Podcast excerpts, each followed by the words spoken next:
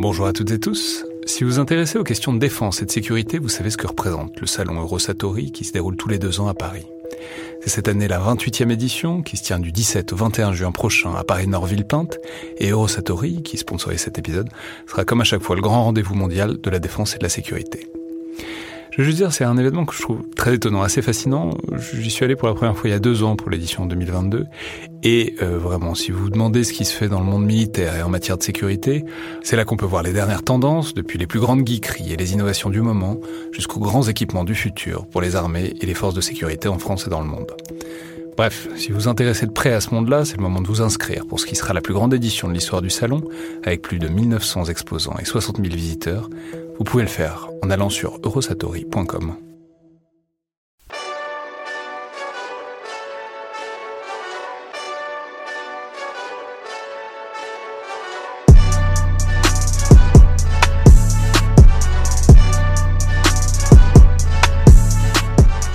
Bonjour à toutes et tous et bienvenue dans Le Collimateur, le podcast de l'Institut de recherche stratégique de l'école militaire, l'IRSEM, consacré aux questions de défense et aux conflits armés.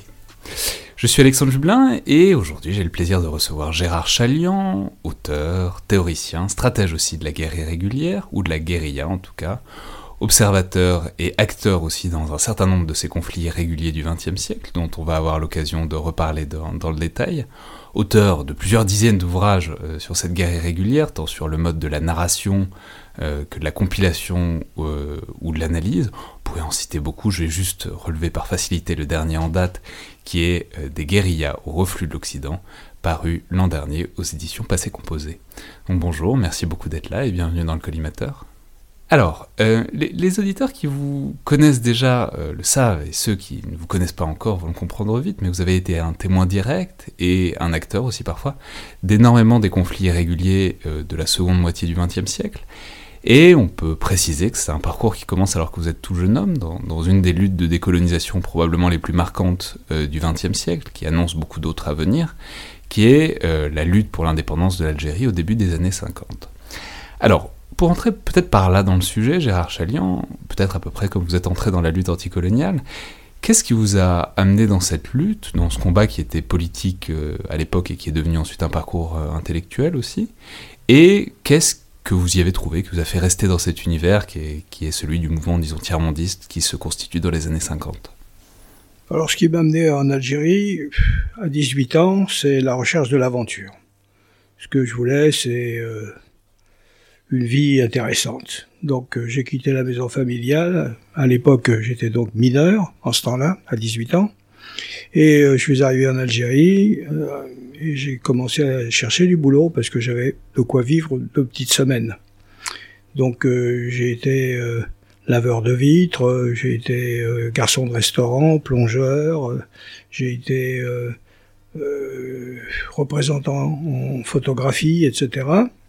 J'ai été aussi euh, en autostop euh, dans le sud algérien, euh, jusqu'à Gardaya et au-delà, El Goléa, et j'ai découvert la, la, situation coloniale.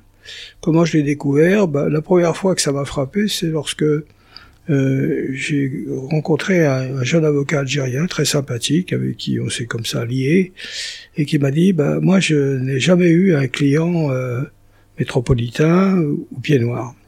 Je suis pourtant diplômé de la Sorbonne, mais euh, je peux euh, traiter que pour euh, les Arabes, comme vous dites. Et je suis en somme marginalisé. non, c'est pas vrai. C'est pas une société égalitaire. Et ça, pose problème. Et ce qui passe d'ailleurs à l'heure actuelle en Tunisie et au Maroc, ben, on va l'avoir en Algérie un jour ou l'autre. Nous sommes fin 52.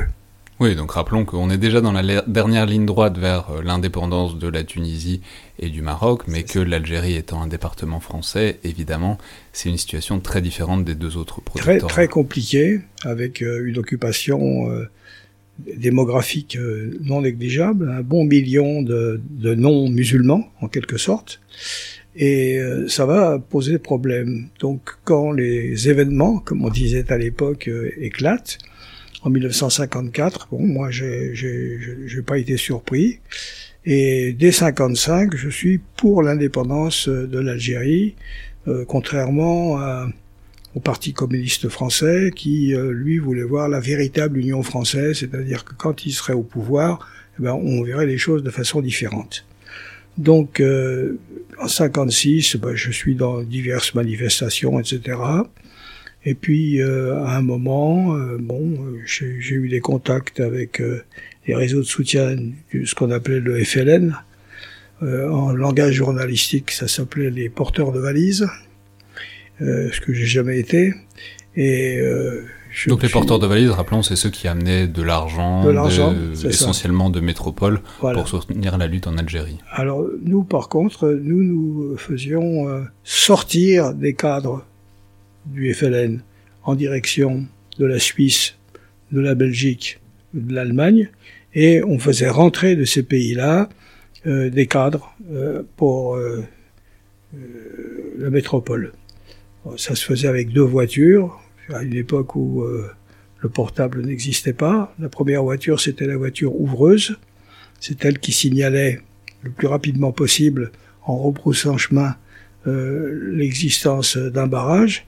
Et puis, il y a la voiture porteuse qui, elle, justement, pouvait emprunter une départementale et filer quand même. Voilà, ça se passait comme ça. Bon, donc euh, lorsque l'Algérie est devenue indépendante, euh, on m'a demandé. Ça, ça, déjà, ça, ça, vous a plu? Enfin, je veux dire, parce qu'on va voir que c'est pas sans, sans, sans lien avec ce que vous avez fait aussi après. ça vous plaisait de le faire, euh, même, même juste de le faire au-delà de la cause, quoi? Oui, ça m'a plu. C'est-à-dire que la clandestinité me plaisait. Euh, moi, j'appartiens à une famille, euh, comment dirais-je, où l'heure c'est l'heure. Euh, ma grand-mère était protestante, c'est la seule éducation religieuse que j'ai reçue, et dont j'ai conservé l'éthique, c'est-à-dire la rigueur. Après, j'ai été éclaireur. Là aussi, l'heure c'était l'heure, et la clandestinité m'allait comme un gant, c'est-à-dire que, bon, à l'heure, organisée, aucune aucun laisser-aller, enfin vraiment le truc euh, totalement militarisé au meilleur sens du terme, quoi. C'est-à-dire avec une capacité d'adaptation si la, si, si, la, si la réalité euh, se modifie entre-temps. Donc oui, ça me plaisait. Bon. Et ça, ça me, j'ignorais complètement, moi, quand euh, je me suis lancé dans les, les, les guérillas, que, que, que, que j'y étais préparé. Pour moi, c'était une surprise. Et en fin de compte, lorsque j'y ai réfléchi par la suite, je vois que tout m'y préparait. Le fait que j'aimais la nature, j'aimais coucher dehors, j'aimais les risques, j'aimais la vie physique, euh, euh j'aimais, comment dirais-je, ce qui fonctionne avec, euh, avec euh, organisation de façon à la fois souple et efficace. Voilà. Et qu'est-ce que vous imaginiez, euh, puisque donc au moment de l'indépendance, euh, donc en 62, ça faisait bientôt 10 ans que vous étiez en Algérie, si, je, si je compte correctement, est-ce que vous imaginiez euh, y rester comme une sorte je sais pas, d'utopie de, bon bah l'alliance, enfin en tant que territoire français n'a pas marché, mais peut-être que nous les Européens qui étions en Algérie, on et qui avons aidé à l'indépendance, on aurait pu rester Est-ce que vous saviez tout de suite que vous aviez envie d'aller ailleurs, faire autre chose? Comment vous imaginiez l'après-indépendance? Bon, d'abord, il faut dire que j'étais euh, peu politisé. Pour moi, c'était au démarrage une réaction finalement morale, quoi. Hein. Euh, par exemple, j'ai été, euh, comment dirais-je, bouleversé par le fait que nous avions des éléments parmi nous qui torturaient, parce que quand on nous avait appris à l'école que euh, c'était les nazis qui pratiquaient ce genre de, de méthode. Euh, parmi nous, vous vouliez dire des Européens en Algérie Oui, l'armée française, etc. Donc euh, nous, on avait l'impression, à tort ou à raison, de représenter, disons, la tradition française au sens la liberté, le droit à l'autodétermination, etc. Des choses qui étaient connues, c'est-à-dire qu'elles étaient proclamées mais non suivies. Après tout, euh, M. Guy Mollet euh, avait été élu pour faire la paix. il a fait la guerre. Bon. Guy Mollet, c'est donc en 56, et c'était censé être la fin de la, guerre d'Algérie, et c'est la pièce dans la machine. elle est repartie de plus belle. Et elle a quand même duré jusqu'à 62, hein, avec des, des, difficultés considérables en 58, ensuite avec des difficultés encore plus importantes en 62 avec le putsch euh, de certains militaires comme le général Salan, etc. Enfin bref, c'était une période extrêmement tendue euh, qui frôlait la guerre civile. et que nous avons évité, que cela plaise ou non, grâce au général de Gaulle et sa détermination. Après l'indépendance, bon, les Algériens ont dit, bon, ben, ceux qui nous ont aidés, si ça les intéresse de voir un peu l'expérience, ils peuvent venir nous donner un coup de main. J'ai demandé à ma compagne, Juliette Masse, qu'est-ce que tu en penses? Est-ce que ça te tente? Elle m'a dit, écoute, on n'a rien de spécial à faire. Euh, oui, pourquoi pas? Ça a l'air intéressant, allons-y. Nous, euh, on avait été très surpris par la crise de 1962 à l'intérieur du FLN.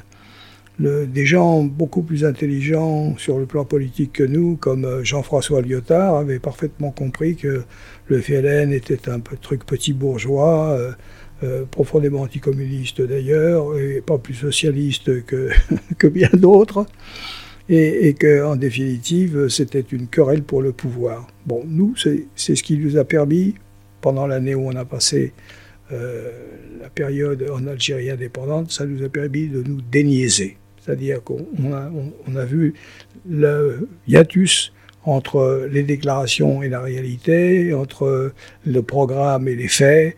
Euh, bref, euh, on, on s'est fait une éducation politique sur le terrain véritablement. Et donc, vous avez, vous avez eu envie de partir? Donc, euh, oui, oui, oui, parce que j'ai écrit un livre qui s'appelait L'Algérie est-elle socialiste C'était très admis que c'était socialiste. La période Ben Bella, la période dite euh, de l'autogestion, la période où le Parti communiste français les appuyait, la période où les marxistes-léninistes pro-chinois les appuyaient à 100%, etc. Bon, moi, je fais un bouquin disant l'Algérie était socialiste, et la réponse est non. C'était un mouvement euh, petit bourgeois qui tenait pas du, très bureaucratique et qui tenait pas du tout à marcher vers le socialisme. Et quant à l'autogestion, elle était coincée euh, à l'arrivée et au départ. et du coup, vous, alors que vous vous étiez politisé en, en, enfin, pendant ce temps-là, euh, il fallait trouver un, un, nouveau front où la possibilité d'un socialisme paraissait plus, plus réaliste? Bah oui, j'étais intéressé par trouver des causes plus, plus tranché. Euh, j'ai été voir en, Yougoslavie pour voir si c'était effectif, l'autogestion. C'était décevant aussi. On voyait très bien que l'autogestion avait été confisquée par des petits groupes et que c'est eux qui décidaient souverainement de ce qui se fait et de ce qui ne se fait pas. Et avec des disparités régionales très très profondes qui se sont révélées par la suite comme euh, très importantes. Et donc, euh, la première rencontre de quelque chose qui était véritablement intéressant, en 1962, ça a été la rencontre avec Amilcar Cabral, certainement la figure révolutionnaire la plus intéressante du continent africain, avec euh, le dirigeant euh, d'Afrique du Sud, que vous connaissez. Oui, Nelson Mandela, effectivement. Mais Nelson Mandela était à l'époque dans une autre phase, disons, de, du combat révolutionnaire, enfin dans d'autres difficultés. Mais c'est intéressant parce que donc il y a la première expérience euh, algérienne, la plus proche, mais en vous lisant, notamment en lisant euh, votre dernier ouvrage, donc des guerriers au reflux de l'Occident, il est vraiment, il apparaissait vraiment assez évident que dans une certaine mesure, l'expérience initiatique, c'est beaucoup plus la, donc la Guinée-Bissau euh, au milieu des années 60, aux côtés donc d'Amilcar Cabral qui lutte pour l'indépendance du pays face à la colonisation euh, portugaise. Mais c'est là que c'est intéressant, et c'est pour ça que je dis que c'est. J'ai eu l'impression que c'était l'expérience initiatique, c'est que là, pour le coup, c'était pas que de la clandestinité, euh, c'était du maquis, quoi. C'était ce que vous, bon, voilà, on va, on va en reparler, mais ce que vous allez à faire pendant les 40 années et quelques qui suivent, c'est-à-dire c'est vraiment du maquis, de la guerre de partisans, de passer euh, de village en village et de vraiment la lutte armée euh, de guerriers Quoi. Vous avez parfaitement raison. Pour moi, c'est l'expérience initiatique. C'est le terrain, le, vrai terrain, euh, avec un dirigeant intelligent qui connaissait bien sa société. Cabral, c'était un, un agronome qui avait fait une enquête pour le gouvernement portugais de une année à l'intérieur euh, des diverses euh, paysanneries euh, de son pays. Donc, contrairement à la plupart des dirigeants africains qui étaient des gens de l'extérieur, plus, plus francophones et plus parisiens peut-être même, lui, lui, il était vraiment de l'intérieur. Il connaissait bien sûr l'Europe, il parlait l'anglais couramment, le français couramment, le portugais bien sûr, mais il connaissait son terrain. Donc il avait envoyé ces cadres se formaient en Chine sans le dire, parce qu'à l'époque c'était le conflit sino-soviétique et il fallait pas du tout montrer qu'on était pour l'un ou pour l'autre. Et lui se tenait à l'écart de cette dispute. Ce qui l'intéressait, c'était de former des gens qui seraient capables de, mobiliser euh, les paysans, c'est-à-dire euh, de pénétrer dans les villages, euh, de rester dans les villages, de convaincre les villageois de l'importance de la lutte, du fait qu'il était possible de la gagner, d'éliminer les agents des Portugais, de procéder à des élections où il y aurait toujours une présence féminine, trois hommes, deux femmes partant du fait que les femmes étaient très importantes en Afrique, et contrairement à ce qu'on pense, euh, elles, sont souvent même plus actives que les hommes. Et à partir de là, ça, permettait d'avoir des jeunes qui faisaient euh, les, jeunes futurs guerriers héros, ils, faisaient du renseignement, euh, ils poussaient à la production, et le mouvement révolutionnaire leur apportait ce qui leur manquait du point de vue des biens, puisqu'il n'y avait, plus de il avait plus de circulation monétaire. C'était un échange entre ton riz euh, contre mes étoffes, ou bien contre les bougies, ou contre ceci, contre cela. Puis en plus, on vous amène une institutrice, on vous amène un infirmier. Et de cette façon-là, le parti a réussi à conquérir une bonne une bonne portion du territoire. Ouais, mais alors, puisque c'est l'expérience initiatique, faut peut-être parler euh, d'une dimension dont il faut voir à quel point elle est importante pour vous. C'est euh, comment est-ce que vous découvrez euh, la violence? Alors après, avec tout le flou qu'il y a là-dedans, mais là, par rapport à ce que vous faisiez avant, bon, bah, c'est une lutte armée, quoi. Il y a des armes, il y a des tirs, il y a vous parliez tout à l'heure d'éliminer des agents portugais, enfin ça veut dire ce que ça veut dire aussi. Donc comment est-ce que vous découvrez la violence? À quelle distance est-ce que vous en tenez aussi d'ailleurs? Est-ce qu'il faut, est faut mettre la main à la pâte ou pas? Et est-ce que, est que ça vous plaît ou est-ce que ça, ça, vous laisse indifférent? En ce qui me concerne, la violence ne me faisait pas peur. Je suis euh, d'origine arménienne. Et euh, pour moi l'histoire euh, de ma famille est assez différente de, celle de la majorité des Arméniens. C'est-à-dire que moi, je, détestais ce côté euh, génocide avec euh, les vieilles dames qui se plaignaient de ce qu'elles avaient perdu, ce que je prends évidemment, que je comprends mieux aujourd'hui. Enfin, cette plainte ne me, ne me concernait pas quand j'avais 16, 18, 20 ans, etc. Et euh, c'est-à-dire qu'il y avait une, en quelque sorte un contact avec des rescapés du génocide arménien en fin de vie. Mais, vous, l'histoire de ma famille, c'est mon oncle s'est battu euh, côté français, parce que comme très peu de Français le savent, il y avait une zone de la Turquie actuelle qui faisait partie euh, de la mouvance française, avec la Syrie et le Liban, qu'on appelait la Cilicie. Et donc, euh, mon oncle s'est battu avec euh, le drapeau français, mais il était à la tête d'un village où il y avait à peu près 7 à 8 000 habitants. Et euh, au terme d'un siège de 7 mois, où il a reçu très peu, parce que la nature alpestre, plus le peu de moyens que la France a laissé au général Brémond, qui était en charge de l'affaire, euh, il est mort les armes à la main. Bon, moi, c'est un exemple dont mon père me parlait, c'était son frère aîné. Pour moi, si vous voulez, quand les situations euh, vous obligent, quand il n'y a pas le choix, on ne se rend pas. Voilà, c'est comme ça que je sens mon rapport au monde. Donc la violence, euh, comment dirais ça me j'ai horreur de tout ce qui est exaction, tout ce qui est euh, l'usage de la force ignoble, euh, le, viol, enfin tout ça. Oui, mais par contre, euh, tenir, refuser de se rendre, se battre, bon, ça fait partie de, de la vie. Voilà. Donc la violence ne me gênait absolument pas. En, plus, certainement que ça avait un côté attirant, en plus, disposer d'une arme, de s'en servir. On a rompu euh, à un moment un, encerclement. Bon, moi j'ai tiré, bien sûr. Je veux dire, et sans état d'âme. Hein, c'est, il faut rompre le cercle pour pouvoir s'échapper, c'est tout. Mais du coup, ça faisait partie aussi. Euh, ah, c'est une question qu'on peut poser euh, plus largement au cours de votre parcours, mais ça faisait partie euh, d'une initiation, c'est-à-dire c'était en quelque sorte un gage de prendre les armes pour s'intégrer, pour dire qu'on fait partie du groupe, qu'on fait partie de l'insurrection, de la guérilla?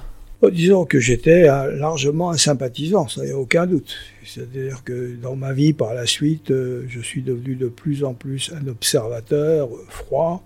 Il y avait des causes euh, dont je rendais compte euh, sans, sans être ému parce qu'elles étaient. Par exemple, l'Érythrée, là, j'y étais. j'ai vu, vu, comment dirais-je, la dimension totalitaire que, que ce mouvement comportait, je l'ai vu. Et euh, par la suite, j'en ai vu d'autres. Euh, en Amérique latine, euh, des, révolutions avortées. Enfin, par exemple, aujourd'hui, M. Ortega, qui a pris le pouvoir 20 ans après Cuba, aujourd'hui, il fait tirer sur, sur, sur, ses, compatriotes. Bon. Donc, les révolutions avortées, j'en ai eu un, large échantillon. Quoi. Des, choses qui ont réussi, euh, c'est une autre paire de manches. En plus, avec euh, des difficultés considérables, jusqu'à réussir à dépasser euh, la, phase la plus dure, la plus obtuse, découvrir qu'en définitive le marché, bon, bah, ça existe, hein, qu'on ne peut pas diriger l'économie comme on dirige la guerre. C'est ce que les Vietnamiens ont découvert au terme d'une dizaine d'années d'errance. C'est ce que les Chinois ont fini par découvrir avec des campings, etc. Ouais, mais alors juste pour revenir euh, une seconde à cette Guinée, parce qu'il me semble que c'est vraiment un moment important. Euh, il y, a autre chose dont vous avez parlé, c'est il y a un intérêt pour euh, les villages et c'est-à-dire pour le rural dans la dans, dans, la guérilla et puis dans votre pratique de la guérilla, etc.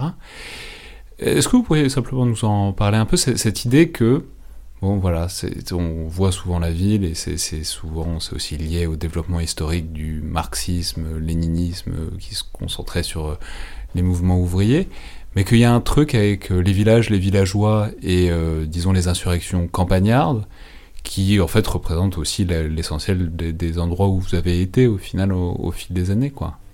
Non, vous mettez le doigt sur quelque chose de très important. Le premier qui a découvert ça, à ma connaissance, c'est Mao. Euh, Mao, bah, comme tous les Chinois de l'époque euh, des années 20, ils étaient dans la mouvance de Moscou. Euh, les Borodines et autres conseillers étaient là, ils disaient voilà, il faut faire une insurrection urbaine à Canton, etc. Les insurrections qui ont été d'ailleurs écrasées dans les années 25-27.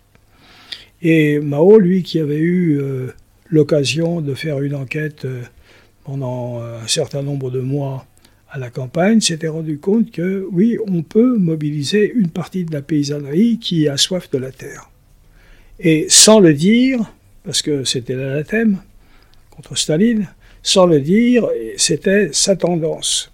Et la longue marche, c'est-à-dire la période 34-35, où euh, Moscou perd complètement le contact avec euh, les Chinois, va permettre à Mao, justement, avec euh, quelques compagnons euh, euh, des généraux, etc., qui comprennent la situation aussi, de, mettre en pratique cette importance de la paysannerie qu'il faut mobiliser. Et comment est-ce qu'on la mobilise? Pour la mobiliser, il faut des cadres. Il, a, il faut former des cadres qui parlent le langage de la paysannerie, pas la langue, le langage et réussir à les introduire sur la durée, qu'on ait confiance en eux, qu'ils soient capables de démêler ceux qui sont les agents de l'État colonial ou de l'État oppresseur, et puis ceux qui sont pour un changement. Et petit à petit, de s'emparer en quelque sorte du pouvoir à l'échelle du village, de faire une élection avec trois hommes, trois femmes. Et Mao disait, euh, elles sont la moitié du ciel, dans le vocabulaire euh, imagé qu'utilisent les Chinois. Et grâce à ça, sa révolution s'est enracinée de façon solide, notamment lorsqu'il a eu la chance, en luttant contre les Japonais, de se présenter non seulement comme quelqu'un qui voulait une réforme pour les paysans, mais aussi comme un nationaliste résistant à une agression étrangère. Et grâce à ça, grâce au fait que l'Union soviétique n'était plus présente, qui faisait ce qu'il voulait, dans une situation d'isolement considérable, ni les Anglais, ni les Américains ne pensaient qu'il pourrait gagner en 1949, entre 1947 et 1949, et il l'a emporté alors que Staline lui avait suggéré de faire un gouvernement d'union nationale avec Chiang Kai-shek. Donc le monde bascule, et qui va en profiter? Les seuls qui étaient présents à l'intérieur de la Chine, qui s'étaient formés également, les Vietnamiens. Les Vietnamiens vont être véritablement les héritiers, ils vont adapter les choses à leur propre réalité, et c'est nous, Français, euh, qui allons être surpris par euh, ce changement considérable, alors que nous, on s'intéressait à dire nous tenons tant du territoire, eux disaient nous tenons tant de la population. Alors c'est très intéressant parce que ça nous ramène à votre parcours à vous, parce que donc il y a la Guinée, et puis la Guinée, bon, Amilcar Cabral finit assassiné, euh, bon, c'est une, révolte qui est finalement une révolution, qui une indépendance qui finalement accède, mais vous vous partez à ce moment-là, et c'est le moment où vous évoluez vers d'autres guérillas révolutionnaires qui sont aussi très très euh, emblématiques du XXe siècle. Alors c'est le Vietnam. Le Vietnam très important. Pour moi, ça a été la grande leçon. C'est là où j'ai appris. Euh, bah, bah, alors, euh, alors après on parlera évidemment de la Colombie et d'autres choses, mais comment est-ce que vous passez euh, de l'un à l'autre? Comment est-ce que vous partez de Guinée et que vous vous retrouvez assez littéralement à l'autre bout du monde euh, dans une guérilla qui en plus sur, un, sur un ancien territoire français? Vous revenez en quelque sorte après l'Algérie sur les traces des anciens territoires français hmm. Bah, D'abord parce que le Vietnam combat les États-Unis hein, dans une lutte... Donc là on est dans la deuxième moitié des années 60. voilà totalement illégal. Moi, c'était en 1967, pendant la période des bombardements du Nord-Vietnam, qui était fait pour on va vous bombarder le temps nécessaire à ce que vous arrêtiez d'aider le Sud, et de cette façon-là, on va écraser le, le, Viet, euh, le Viet Cong. Et la détermination des Nord-Vietnamiens, c'était nous ne céderons sous aucun prétexte, à aucun prix. Bon, moi j'admirais ce côté-là. Il y avait chez les Viettes, euh, comme d'ailleurs, comme tout le monde peut le constater aujourd'hui, dans cette Asie orientale, Japon, Chine, Taïwan, Singapour, Vietnam, Corée du Sud, quelle que soit la nature du régime en place, une population de gens coriaces, des riziculteurs, habitués à un travail difficile, euh, et qui, euh, ont, des traditions étatiques. C'est le cas des Chinois, c'est le cas des Japonais, c'est le cas des Viettes, c'était des conquérants. Et de ce côté-là, euh, ça vous change beaucoup des latinos où les mecs arrivent même pas à l'heure et où il y a la gestuelle l'emporte sur l'efficacité. Enfin bref, le, monde n'est pas pareil du tout. Hein. Je ne veux pas distribuer les bons points à gauche et à droite, mais une connaissance effective du terrain vous amène à constater qu'il y a des différences qui sont nées de la géographie, de l'histoire, etc. Exemple, les Vietnamiens, pour survivre, ils sont obligés de faire des digues parce que le fleuve rouge, quand il déborde, c'est la catastrophe. Donc il faut des digues qu'on collectivement colmate chaque année. Ça vous donne une habitude du travail ensemble, de la cohésion, et euh, une rigueur. En Égypte, euh, dont du Nil, comme disait l'observateur grec. Hérodote, c'est. Voilà, Hérodote. Le Nil, jusqu'à la construction du barrage d'Aswan, déborde en semence, en quelque sorte, et retourne dans son lit. Il n'y a qu'à attendre. Ça ne forme pas du tout le même type d'homme c'est des choses qu'on constate sur le terrain. Peut-être qu'il y a des géographes qui, savaient ça. En tout cas, moi, je l'ai vu sur le terrain. Bon. Et les Vietnamiens, donc. Euh, Et ça, vous le saviez que c'était. Enfin, quand vous partez donc en 67, vous partez euh, après quoi Vous courez après quoi? quand je, quand, je pars quelque part, je lis en anglais et en français, ou dans d'autres langues, puisque je parle l'espagnol, l'allemand, etc. Mais enfin, essentiellement dans ces deux langues, je lis tout ce qui concerne le pays, sa culture, sa religion, etc. C'est-à-dire que j'arrive quelque part en ayant en quelque sorte une connaissance abstraite, historique, de ce qu'ils sont, de ce qu'ils drainent, de, ce que de ce qu'est leur euh, substrat en quelque sorte culturel. Voilà, leur héritage culturel. J'ai à cet égard les langues orientales où j'ai été euh, euh, pendant trois ans là. Les langues orientales, pas, pas, en matière de langue, j'ai pas fait grand chose. Hein. J'ai essayé d'apprendre l'arabe, trop dur.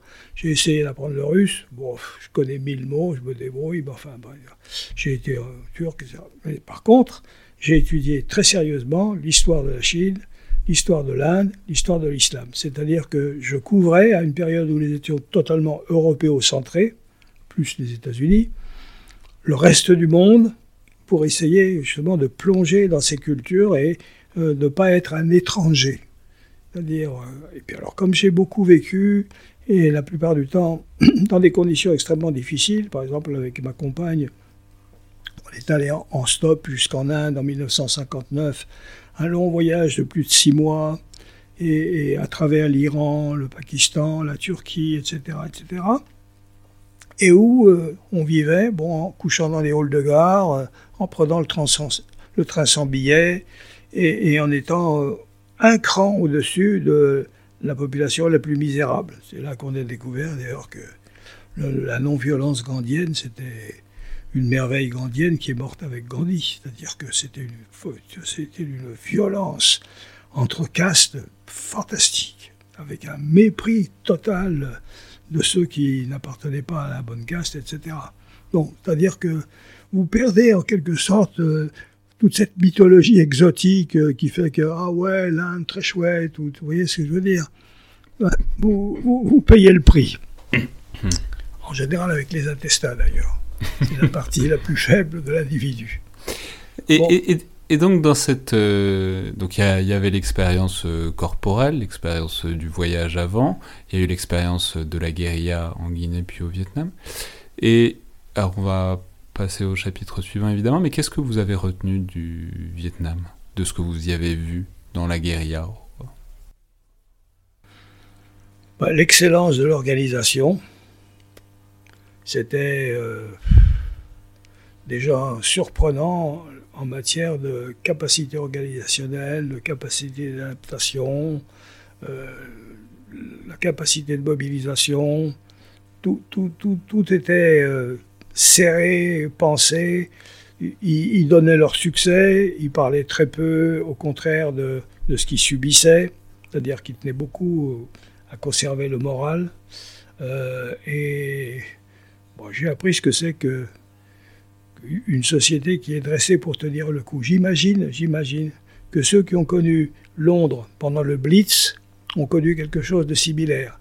Les Anglais, bah, ils, ont, ils ont quand même montré euh, autre chose que nous quand ils ont été euh, face à l'événement de 40, 41. Et alors pourquoi est-ce que vous en êtes parti? Ce qui pose la question plus large de pourquoi est-ce que vous partez d'un endroit à chaque fois. On, comprend l'Algérie parce que bon, ça allait plus, la Guinée parce que ben, il y avait plus Cabral et puis ça, devenait autre chose. Pourquoi est-ce que vous êtes parti du Vietnam? Euh, C'était plus le moment? C'était pas votre place? Non, il y, a une chose qu'il faut savoir, c'est que dans toutes ces sociétés, vous êtes le bienvenu si vous êtes là pour porter témoignage. Euh, quand vous avez fait le tour du problème, euh, il faut partir parce que si vous prétendez rester, alors là, vous, vous êtes d'un seul coup euh, l'intrus. voyez On n'est plus l'observateur bienveillant ou le, le, type qui est de passage mais qui va vraiment vous rendre service, rien que en faisant connaître ce que vous faites. Non, si vous vous incrustez, vous, êtes de trop. En d'autres termes, c'est la différence entre euh, celui qui passe et celui qui voudrait un, visa euh, d'immigrant. Hmm.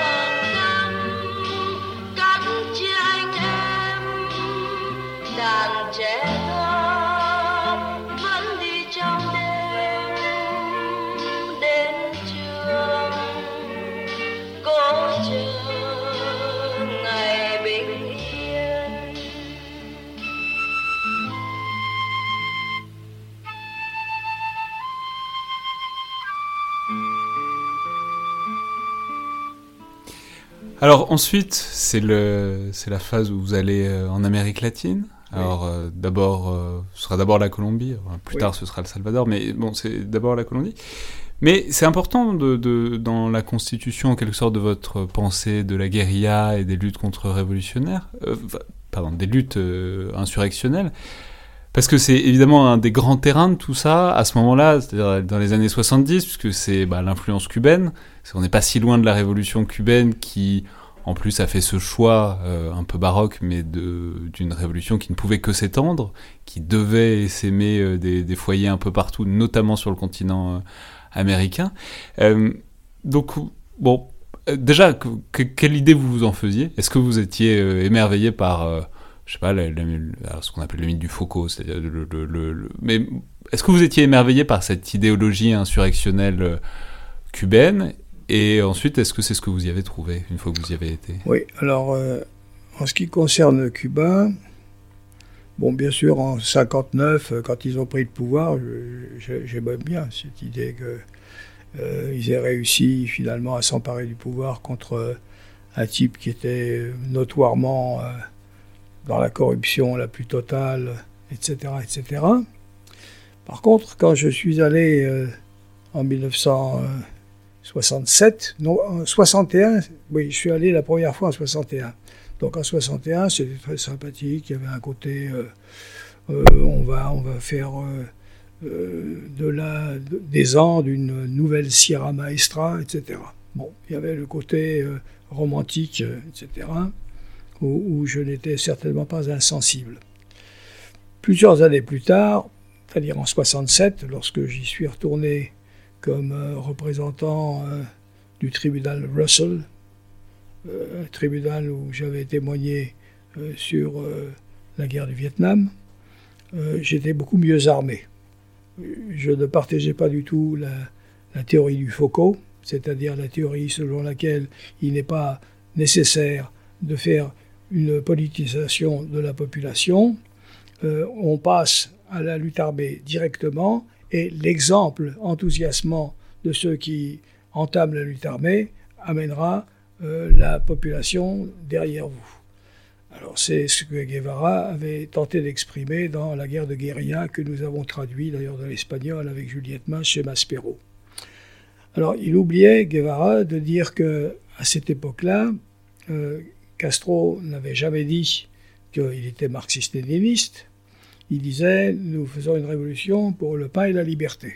D'où il y a eu aux États-Unis une sorte de neutralité bienveillante, renforcée par euh, les articles qu'écrivaient très franchement euh, des types du New York Times ou du Washington Post, disant euh, ces barbus sont très sympathiques et le régime est pourri. Euh, et, beaucoup de gens les rejoignaient parce que, bon, ils avaient horreur du régime de M. Batista. Par la suite, euh, quand les, les guérillas ont commencé à vouloir faire la théorie du Foucault, ils se sont rendus compte que, un, pas si facile, les, paysans ne vous attendent pas pour vous rejoindre, ils ont peur de la répression, ils sont coincés entre vous qui leur dites allez venez, et puis les autres qui disent surtout bouge pas sans ça t'es mort. Ensuite, il y a les Américains euh, disaient ah bon, tout de suite envoyer des forces spéciales pour épauler euh, la répression, ce qui fait que euh, la plupart des guérillas issus du Foucault ont été écrasés avant même d'avoir pu euh, faire leur travail. Je l'ai constaté par exemple au Pérou, je l'ai constaté euh, euh, en Bolivie bien sûr, et dans d'autres pays. Donc la mieux, la mieux, comment dirais-je, structurée, c'était celle de Colombie parce qu'elle datait d'avant Et il y avait une certaine organisation. Enfin, moi, à titre personnel, j'ai été déçu. J'ai été pris en charge par un petit groupe qui devait mener à Manuel Marulanda, qui était le type qui dirigeait le truc.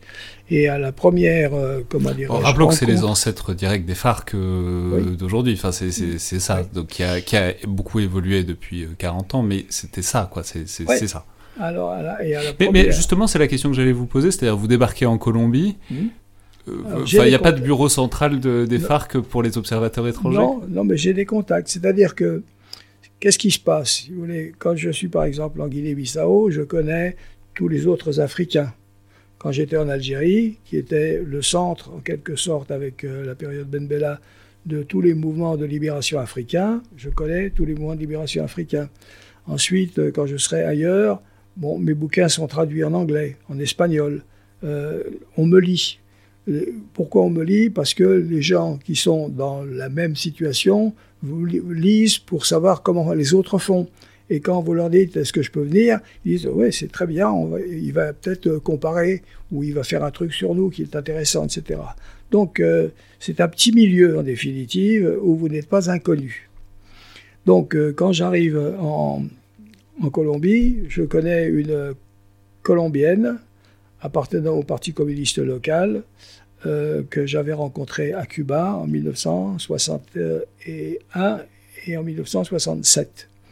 Donc elle m'a facilité euh, l'accès au type du FARC et ils m'ont, ils m'ont dit voilà, tu prends le bus à tel endroit, tu vas te retrouver à tel endroit et il y aura un type qui va te récupérer, puis après ça, ils vont te mener. Bon, le type n'était pas là, mais enfin j'ai attendu.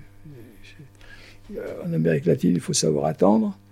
Et euh, à la fin, il y a un mec qui est venu, bon, et euh, ils m'ont emmené dans une baraque, et ensuite, il y a deux mecs qui m'ont dit, bon, ben voilà, tu, trois mecs, tu viens avec nous, on, va à la montagne, et euh, c'est 7-8 jours de marche, et puis tu vas rencontrer Manuel Marulanda.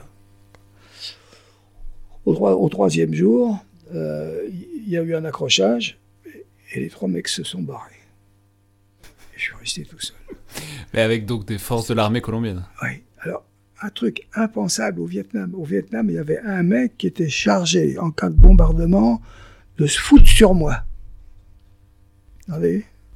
Pour protéger l'observateur. Pour protéger l'observateur. L'année précédente, il y a une nana bulgare qui avait été sauvée comme ça parce que le, Vietnamien qui était chargé de la protéger, lui, était mort. Bon. Donc, euh, je suis tombé le Colombien, Le Colombien est moins solidaire que le Viet Cong moins discipliné, moins tout. Enfin, je veux dire, il n'y a pas la même armature. Euh. Non, c'est. Il y, a, beaucoup de, de gestuels, de, machisme, un mot, quoi, finalement. Ouais, c'est ça. C'est le côté macho, moi, tout ça. Moi, j'ai horreur de ça. Je veux dire, j'aime les mecs euh, sobres. Latin, mais au sens romain du terme, hein, pas la, pas la tchatch. Et du coup, donc vous êtes euh, paumé dans la forêt amazonienne tout seul. c'est pas, pas, une situation très enviable dit comme ça. Alors j'ai eu la chance de ne pas être repéré. J'ai dormi deux trois nuits comme ça et j'ai réussi à trouver de l'eau. Je suis redescendu sur une route et puis j'ai ailé un, camion qui m'a dit euh, je vais à tel endroit. Je lui ai dit bon aussi. Je parle espagnol. Donc euh, je suis arrivé là. J'ai loué une petite chambre je me suis douché. Et puis je suis retourné dans la capitale où j'ai rencontré la fille euh, qui m'avait branché. Elle m'a dit écoute, euh, nous on aimerait bien que tu ne parles pas de ça. Voilà. C'est pas bon pour nous ça. Bon, j'ai dit d'accord. 20, ans après, je l'ai raconté. Enfin voilà. Mais du coup, vous avez jamais rencontré Marolanda? Non. Non, non, il est mort. C'est tout ce que je sais.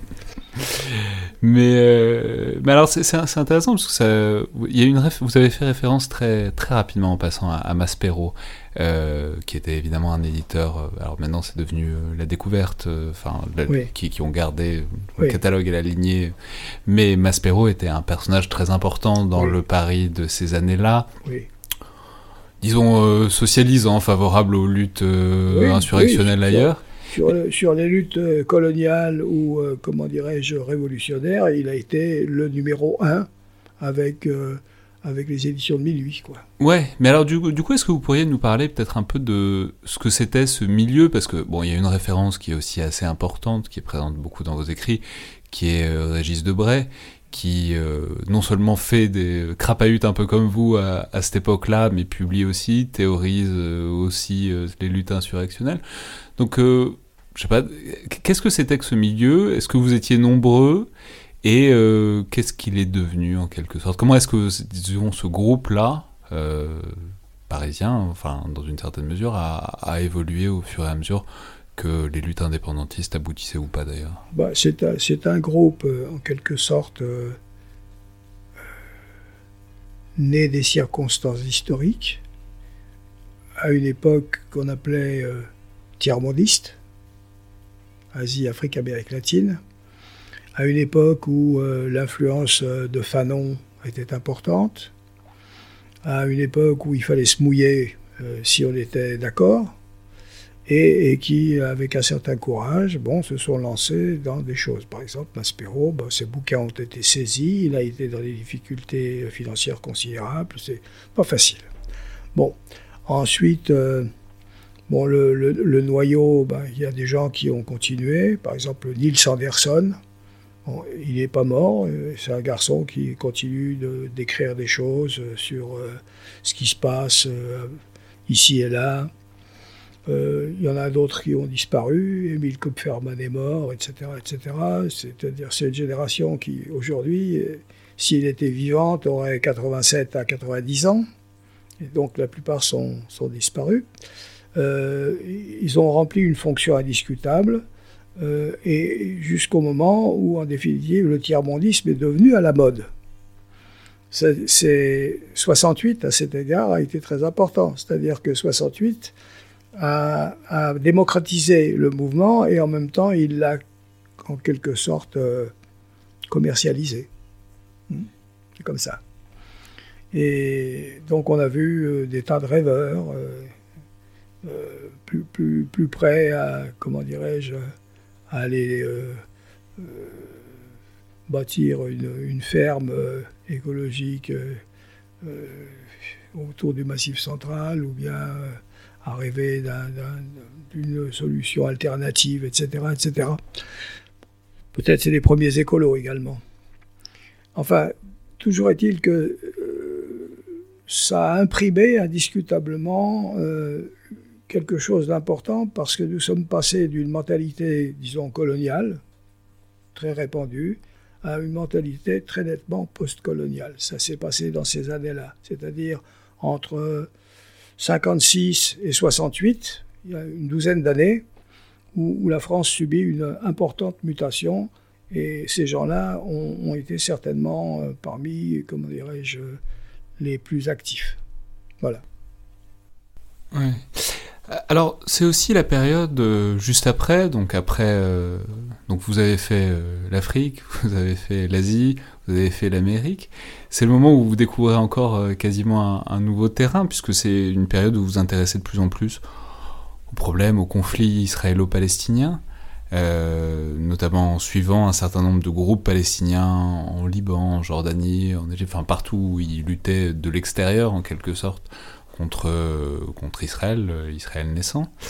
Euh, mais c'est intéressant parce que, alors que vous étiez, donc on le voit très clairement situé euh, du côté de ces luttes insurrectionnelles, etc., le, conflit israélo-palestinien, c'est un cas étonnant où vous prenez position assez tôt. Bon, alors vous suivez des groupes palestiniens, donc on, on sent bien que vous avez des sympathies évidentes, mais en même temps vous prenez euh, position assez tôt pour dire que c'est pas un nouveau Vietnam, comme c'était parfois présenté, et en gros pour critiquer euh, la stratégie de l'OLP qui vous paraissait euh, bon, assez irréaliste euh, dans l'ensemble dès ces années-là, donc après la guerre des six jours, un peu avant la guerre du Kippour. Donc pourquoi et bon, quelles conséquences a eu en quelque sorte dans votre parcours cette question palestinienne au tournant des années 70 oui, avant de répondre à votre question qui est tout à fait intéressante, je vais en finir avec l'Amérique latine.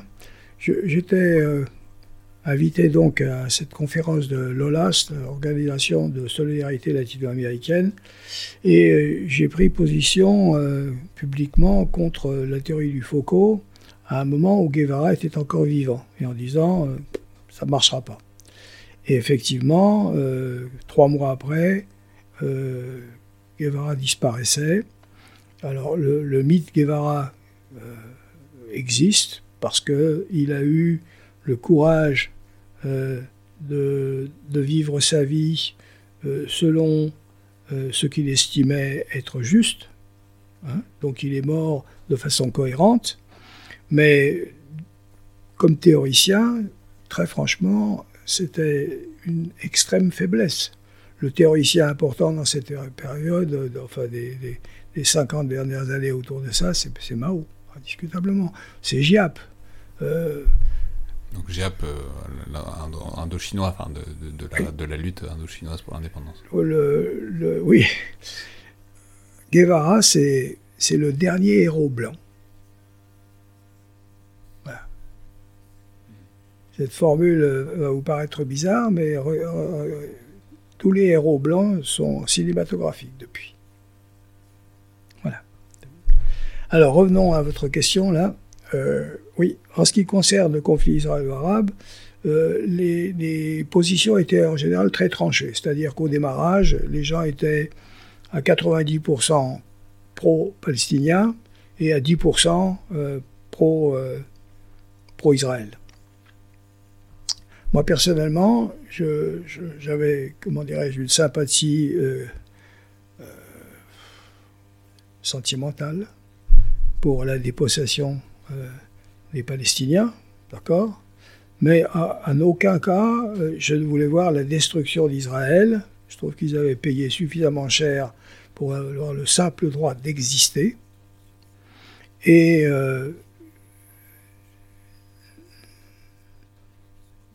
en 1967, alors que, à tort ou à raison, le monde avait pensé qu'ils allaient pouvoir être balayés, à une période où les États arabes étaient d'accord pour les effacer de la carte et Ahmed Choucheiri, qui était le représentant au Caire de, de, de l'OLP de l'époque, avait dit on va jeter les Juifs à la mer. Bon, ils auraient pu, s'ils avaient été, comment dirais-je, non démocratiques, ils auraient pu euh, entièrement pousser à la déportation l'ensemble des Palestiniens, qui étaient trois fois moins importants en nombre qu'aujourd'hui, vers ce qu'on appelait la Transjordanie, où euh, depuis d'ailleurs euh, la majorité de la population est palestinienne. ils ne l'ont pas fait je suis sûr que quand euh, l'État s'est droitisé, avec un type comme Netanyahou, ils ont dû se mordre les doigts en disant on a été vraiment trop gentil à l'époque. Maintenant, je n'aime pas du tout l'attitude qu'ils ont. Ceci dit, il n'y aura pas deux États, il ne faut pas rêver. Moi, c'est mon côté géographe. On est dans un mouchoir de poche. C'est 20 000 kilomètres carrés Israël. Plus la Cisjordanie, ça en fait moins de 5000. Et on va faire deux États là-dedans, alors que tout le reste, c'est le monde arabe, et, très, alors là, moi, je n'hésite pas à le dire, et ils en font quoi? C'est quand même lamentable de voir ce que les États arabes ont pu faire, à part vociférer et s'entre-déchirer depuis maintenant une quarantaine d'années, si c'est pas un peu, si c'est pas davantage. Bon, voilà. Donc, euh, mais donc à ce moment-là, il n'y a pas de solution juste dans cette affaire. Ouais. Mais, donc à ce moment-là, euh, quand vous vous prenez position, quand vous vous y intéressez, mais sous l'angle de la guérilla, c'est-à-dire sous l'angle voilà de ces luttes que vous connaissiez quand même bien maintenant, vous aviez eu quand même un échantillon assez représentatif. Au-delà des positions de principe, qu'est-ce qui, qu'est-ce qui vous est apparu? Qu'est-ce qui allait Qu'est-ce qui bah, allait Ce qui m'est apparu sur le terrain, c'est que ce que les, Palestiniens pratiquaient, c'était euh, des opérations de commando ratées, et jamais ils n'ont été capables de mener une guérilla à l'intérieur des territoires occupés. Jamais, jamais, jamais. Et les, Israéliens, eux, ils ont été intelligent dans la contre-insurrection. Par exemple, si quelqu'un avait hébergé un, entre guillemets, terroriste, en général, ce qu'on pratique dans ces cas-là, c'est on fait sauter la baraque du mec et on bute les, habitants. C'est-à-dire, ça leur fait une leçon.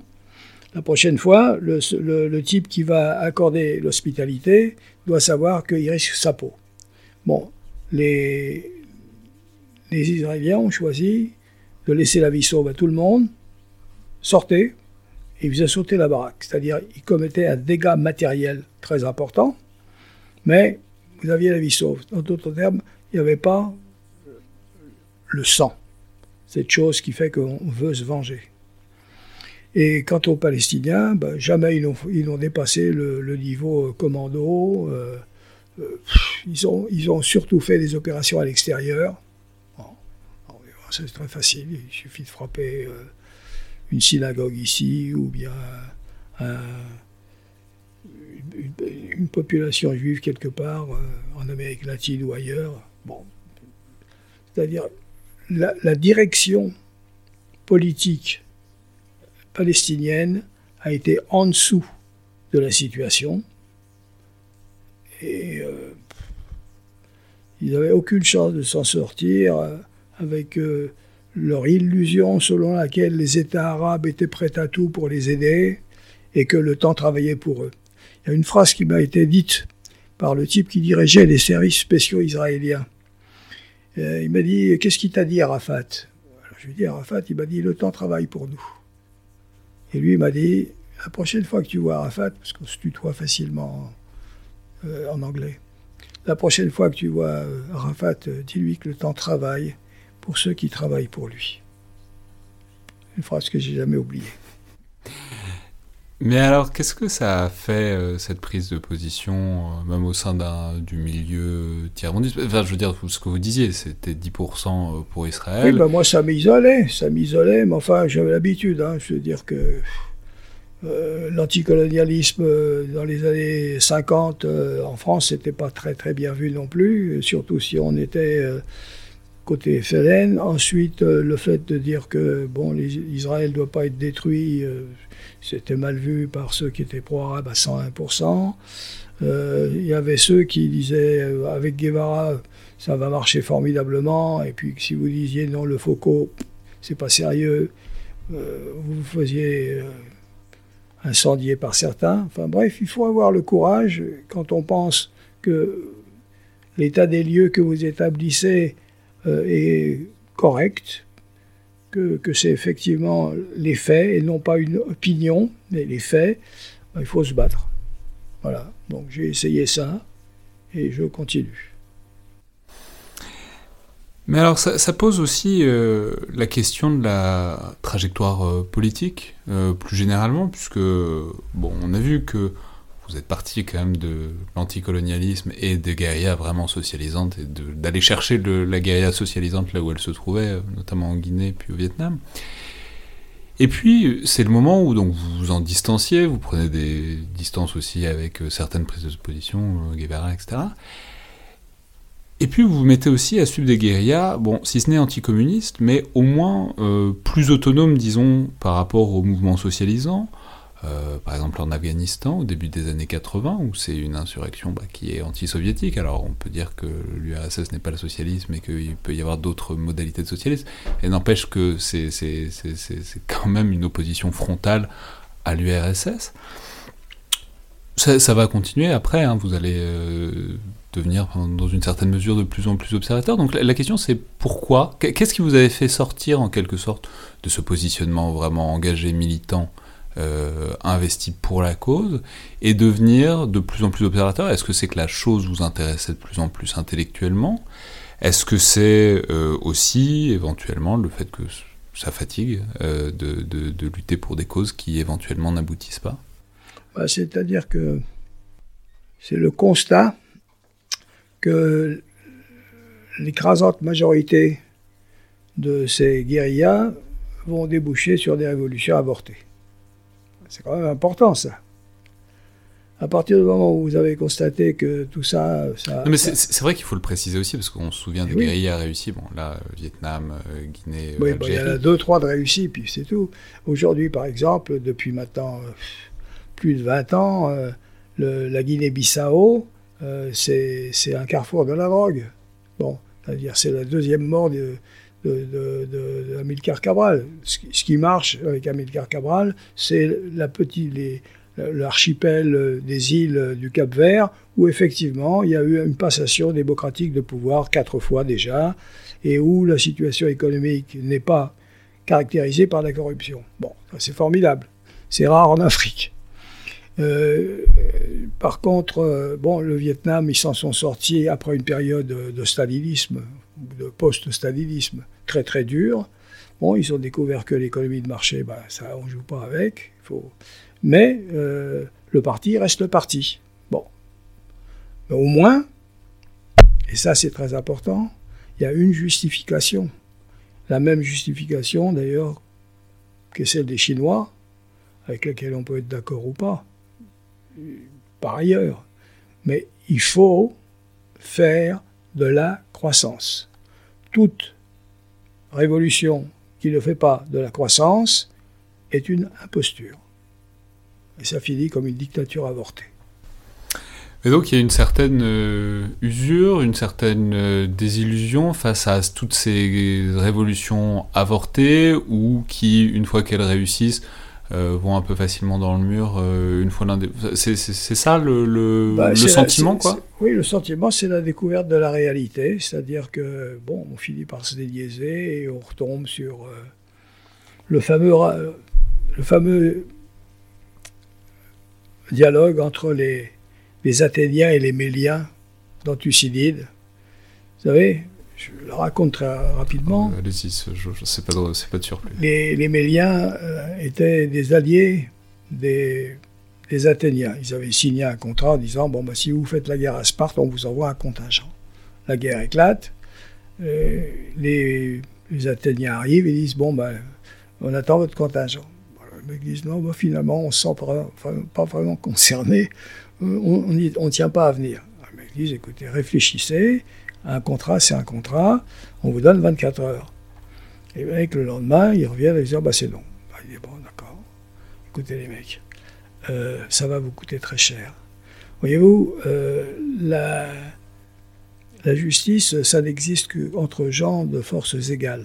Sinon, cette loi, c'est pas nous qui l'avons inventée. L'espèce, comme les dieux d'ailleurs, émue par la fureur de dominer, si vous étiez à notre place, vous feriez exactement comme nous. C'est-à-dire que si vous ne voulez pas honorer votre contrat, on va tuer vos mâles et prendre vos femmes et vos enfants en esclavage, ce qui fut fait. Bon, ben voilà.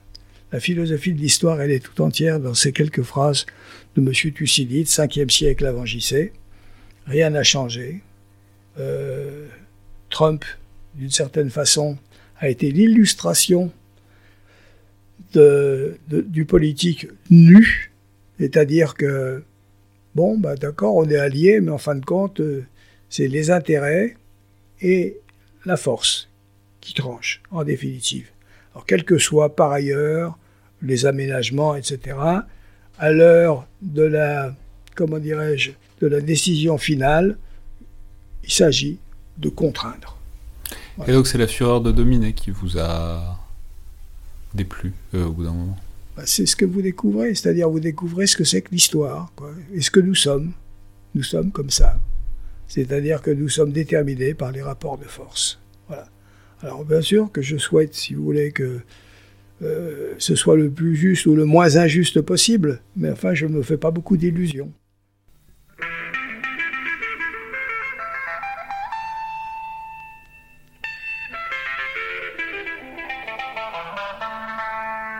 Forças Armadas Revolucionárias do Povo, em frente, marche!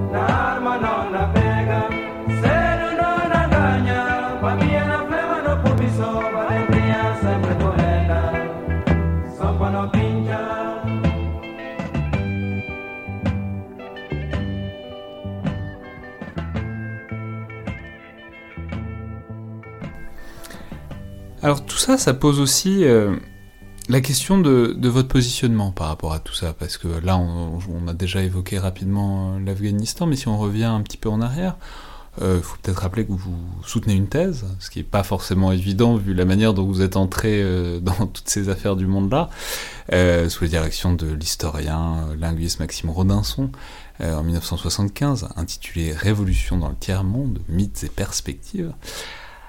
Alors, bon, la, question c'est qu'est-ce qui vous a amené dans la démarche qui n'est pas spéculative, mais qui est en tout cas euh, bon, intellectuelle et, et universitaire?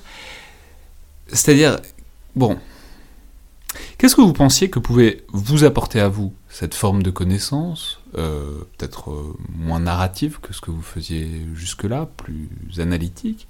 Et inversement, qu'est-ce que vous pensiez vous pouvoir apporter euh, si ce n'est au monde universitaire, mais au, moins aux travaux scientifiques sur ce domaine que bah, vous connaissiez déjà intimement au début des années 70 quand vous faites cette thèse. Bon, il y a la part, euh, comment dirais-je, dans votre analyse euh, de clarification, par exemple, le mythe révolutionnaire du tiers-monde, c'était la thèse que j'ai soutenue avec euh, Ballandier, Rodinson et Vidal-Naquet, et qui est parue euh, chez Le Seuil ou, ou Maspero, je ne sais plus, en tout cas qui est en, en penguin aussi, et qui a été traduit en une demi-douzaine de langues ce qui est rare pour une thèse. Bon, c'était la démolition, en somme, du, mythe tiers-mondiste. En disant, la guerre et le socialisme, la guérilla ne gagne pas automatiquement parce que c'est la guerre du peuple et que la cause est juste, et le socialisme, voyez de plus près. Voilà. Bon, donc c'était une entreprise, si vous voulez, de démystification. Bon, par la suite, euh, euh, comment dirais-je, j'ai essayé d'être cohérent avec ça, puis je me suis intéressé à autre chose. Par exemple, j'ai fait avec mon copain Rajo le premier atlas stratégique au monde. Il a été traduit en Grande-Bretagne, il a été traduit aux États-Unis, c'est rarissime. Tous les atlas que vous voyez proviennent de cet atlas premier qui a modifié le regard euh, comment dirais-je, de, des, géographes sur le fait que la Terre est, bon Dieu, elle est ronde et que toutes nos représentations étaient plates et, avec toujours au, milieu euh, l'Europe, à droite euh, la, la, le continent américain et à gauche, je veux dire, et à droite l'URSS. Bon, non, non, tout ça c'est. On a montré ça autrement. On a montré qu'il y avait des géopolitiques de petits États qui, qui, voulaient des choses, que Est-Ouest, il n'y avait pas que ça.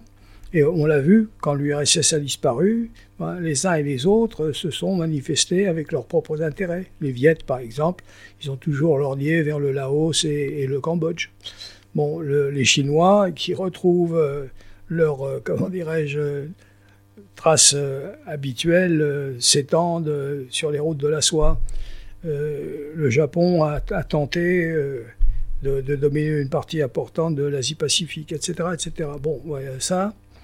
Et puis, euh, il y a aussi les problèmes des minorités. Je me suis intéressé à ça. Je trouvais qu'il y avait des minorités qui n'avaient aucun droit. Alors, chez Mais nous, c'est- Mais c'est quoi l'objectif? C'était ce truc-là, le faire passer en quelque sorte dans le domaine de la connaissance euh, académique légitime, c'est ça? Oui, euh, de la, co- de la connaissance journalistique, pas seulement académique. Académique d'abord, mais ensuite que les, que les journalistes en, en tiennent compte. Euh, Le, Monde, par exemple, il y a 25 ans, il n'y avait jamais une carte. Jamais. Maintenant, il y a des cartes. C'est nouveau. Bon, bah, c'est nous qui avons apporté cette cartographie en 1983 chez Fayard. Euh, euh, C'était un, atlas qui avait été refusé par le Seuil, qui avait été refusé par Berger-Levrault, qui avait été refusé en tout cas par 6. C'est, il a fallu que ce soit euh, Claude Durand chez Fayard qui dise euh, Ok, moi je prends le risque. C'est intéressant votre truc. Alors que Chodkiewicz, qui était le patron euh, de, du Seuil à l'époque, m'avait dit Mais les Français, ils s'en foutent de la stratégie. Mais c'est intéressant parce que ça renvoie aussi à une autre. C'est une évolution aussi vers une sorte d'autre temporalité. C'est-à-dire, vous commencez par un truc euh, pas journalistique parce que, vous- enfin, si, il y avait, il y avait, non mais vous publiez aussi ce que vous observiez, donc on pourrait dire qu'il y a un truc un peu journalistique, mais en même temps, c'était pas le positionnement que vous aviez. Mais bon, il y avait un truc de temporalité très courte en tout cas. Oui, Et c'est progressi- l'actualité, quoi. Ouais, et progressivement, il y a un truc de plus en plus analytique. Vous revenez sur le mythe du tiers-monde, vous faites des atlas. Dieu sait qu'il y a bien un truc qui concerne le 30 très long, c'est les cartes, la géographie et les atlas. Donc c'est c'est quoi C'est des intérêts euh, qui évoluent. C'est l'idée que on peut pas rester au- à l'échelle de l'événement et du coup il faut il faut tirer un peu le regard. C'était quoi votre parcours euh, mon là-dedans parcours, c'est l'élargissement de la connaissance aux 6000 années d'histoire écrite. Voilà. Et pas seulement euh, gréco-latine, mais à l'échelle mondiale. C'est-à-dire que ce qui m'intéresse, c'est d'arriver à comprendre ce que nous, humanité, avons réussi à produire en art, en pensée stratégique, euh, et enfin, bref, d'une façon générale, au cours des 6000 dernières années. Voilà. C'est un, un gros boulot, c'est un gros chantier, mais euh, que j'ai trouvé passionnant.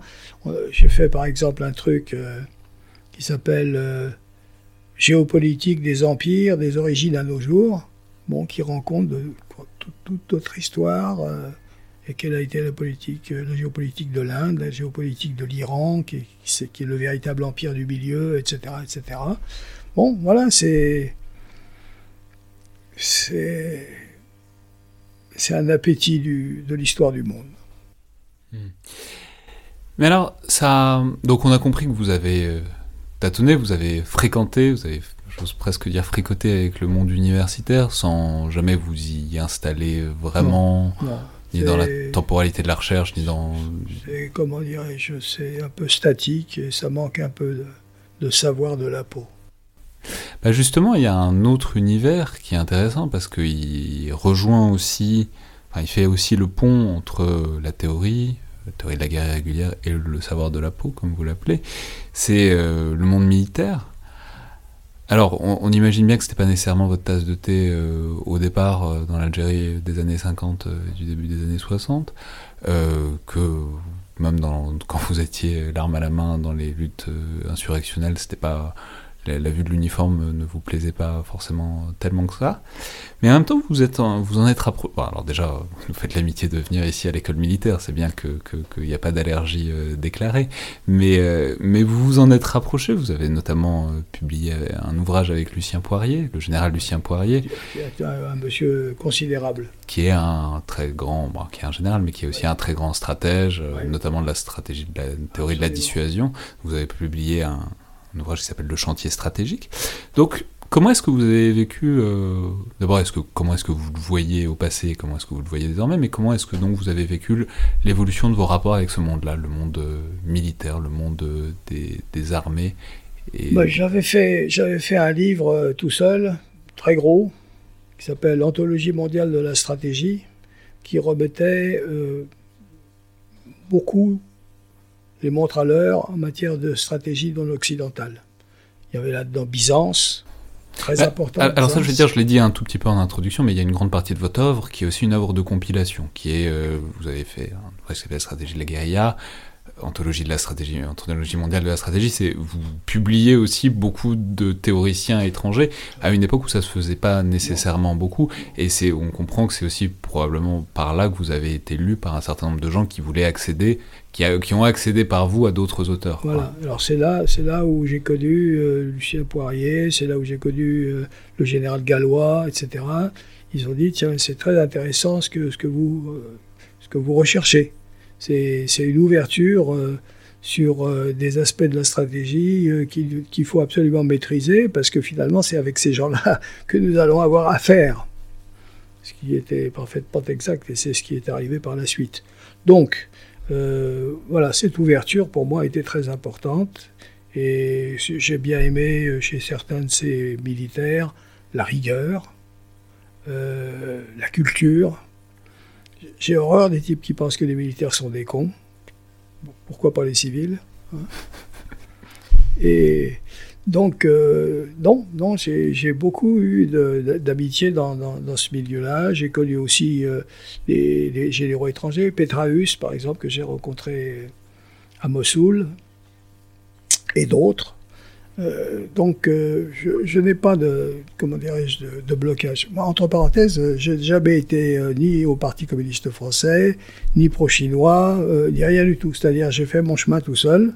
Bon, sur, euh, comment des positions très anticolonialistes au démarrage, et ensuite euh, le, plus libre possible sur, euh, bon, et en plus en, solo, c'est-à-dire que j'appartiens à aucune mouvance.